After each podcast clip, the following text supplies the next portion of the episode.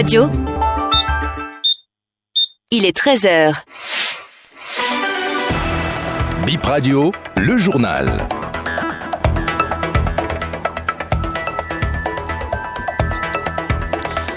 Bonsoir à toutes et à tous les titres du journal. Une proposition de loi de révision de la Constitution à l'Assemblée nationale, Hassan Seibou a introduit sa demande hier. La Société béninoise de développement des semences végétales et plants sera mise en place dans peu de temps au Bénin. Elle va améliorer le rendement dans les exploitations agricoles et va certainement collaborer avec les fédérations et sociétés de semences déjà existantes, selon Wilfried Léandre Hungbeji. Le député Hassan Seibou du bloc républicain a introduit à l'Assemblée nationale une proposition de loi portant modification de la Constitution. Sa demande a été adressée hier au président de l'Assemblée nationale.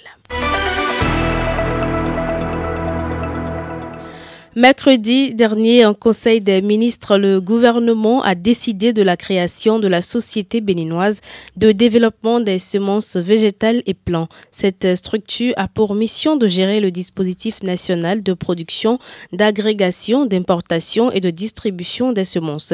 Selon le porte-parole du gouvernement, cette initiative va régler le problème de mauvais rendement dans les exploitations agricoles. Dans nos pratiques culturelles aujourd'hui, 80% des semences qui sont utilisées proviennent des champs. Ça veut dire quoi? Je suis un producteur de maïs ou de manioc ou de niébé ou d'arachide. Quand je vais récolter cette saison, de ma récolte, je vais faire une ponction. Donc je mets une certaine quantité de maïs, de niébé, d'arachide de côté et à la prochaine saison, c'est ça que je vais utiliser pour faire mon champ. 80% sur l'ensemble du pays fonctionne comme ça. Mais on n'est pas certain que de saison en saison, les prélèvements qui sont garde les caractéristiques de bonnes semences pour que les résultats escomptés soient au rendez-vous. Vous pouvez faire ça et avoir une tonne à l'hectare, alors qu'avec une bonne semence, vous pouvez être à 5, 9 ou 10 tonnes à l'hectare. C'est pour ça que nous avons dit qu'on mettrait en place une société spécialisée qui, à l'avenir, va fournir les semences et plants aux agriculteurs. À telle enseigne que vous faites votre champ de maïs, vous êtes libre de vendre tout votre maïs, d'utiliser tout votre maïs, mais vous êtes certain que vous aurez une bonne variété de semences pour la prochaine saison et ça va vous permettre d'avoir des résultats à la hauteur de vos attentes. Que dit la recommandation? Il faut que les ministres concernés travaillent à l'opérationnalisation de cette société. Vous imaginez bien que s'il y a des acteurs qui sont sur la place, cette société demain deviendra un nouvel acteur. Soit ils vont trouver moyen de travailler ensemble, soit ceux qui étaient déjà là et qui travaillent en privé vont continuer. La société aussi fera son travail et la qualité fera la différence. Donc ça vient juste de commencer. Même pas encore formel. Il n'y a même pas encore de DG. Il n'y a pas encore d'administration pour cette société. C'est maintenant que les ministres iront faire les formalités. Et une fois que c'est créé, cette société, au moins je peux vous dire, elle a un capital de 1 Habituellement, quand on crée ces 100 millions de capital, mais cette société, on la dote d'un capital pour commencer de 1 milliard. Après, elle va travailler avec ceux qui sont sur la place pour améliorer les pratiques pour le bien de notre agriculture et pour le bien de notre économie. Les présidents des carrières de sable des communes d'Adjon et de Bono sensibilisés sur les nouvelles dispositions de la loi des finances gestion 2024. Cette sensibilisation entre dans le cadre de la collecte des contributions au développement local des impôts. Ferdinand Denalé, receveur auxiliaire des impôts de la commune, apporte plus de précisions.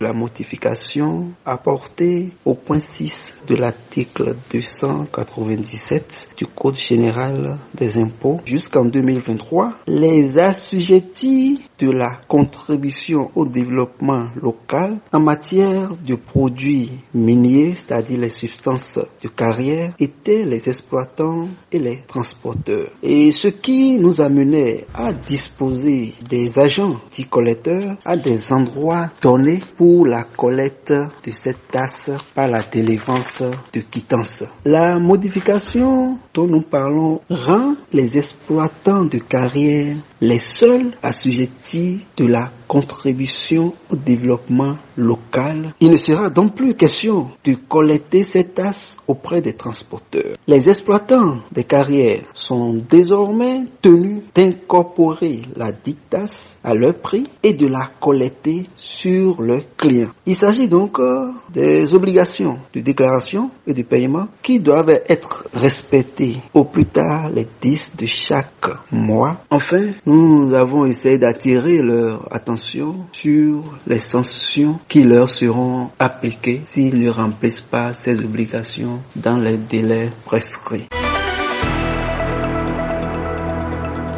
Les parents des victimes du drame de Dassa envisagent ériger une stèle en souvenir de leur décédés dans un accident de circulation le 29 janvier 2023. La commémoration a commencé hier à travers des prières, enseigne Isiaga Yula, membre de l'association des parents victimes d'accidents de circulation. L'association tient à marquer d'une pierre blanche ces moments de souvenir ce 29 janvier. Mais on n'arrive pas à oublier. Depuis un an après, euh, les amis, les familles sont encore dans la dépression en fait et, la torpeur. Tellement le choc a été violent. Personne n'arrive à faire le deuil en fait. Certaines familles n'ont toujours pas récupéré leur dépôt immortel près d'un an après. C'est vraiment pas le moral. En ce qui concerne la procédure judiciaire, elle piétine. Le juge a écouté à peine cinq familles. Personne ne sait ce qui se passe. Pourtant, l'association s'est portée partie civile. On n'a aucune information. On attend. Mais nous sommes engagés à poursuivre le combat jusqu'à avoir totale réparation. Nous attendons que justice soit faite.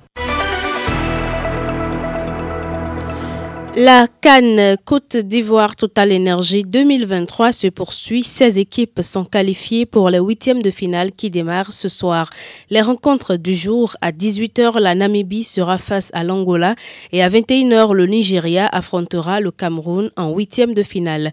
Pronostiqué à partir de 15h et gagner des lots sur BIP Radio.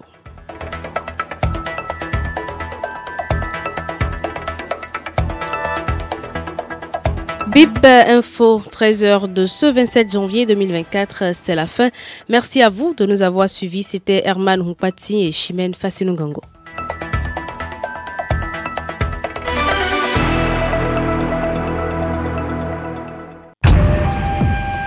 Sur Bip Radio, la journée commence toujours avec l'info.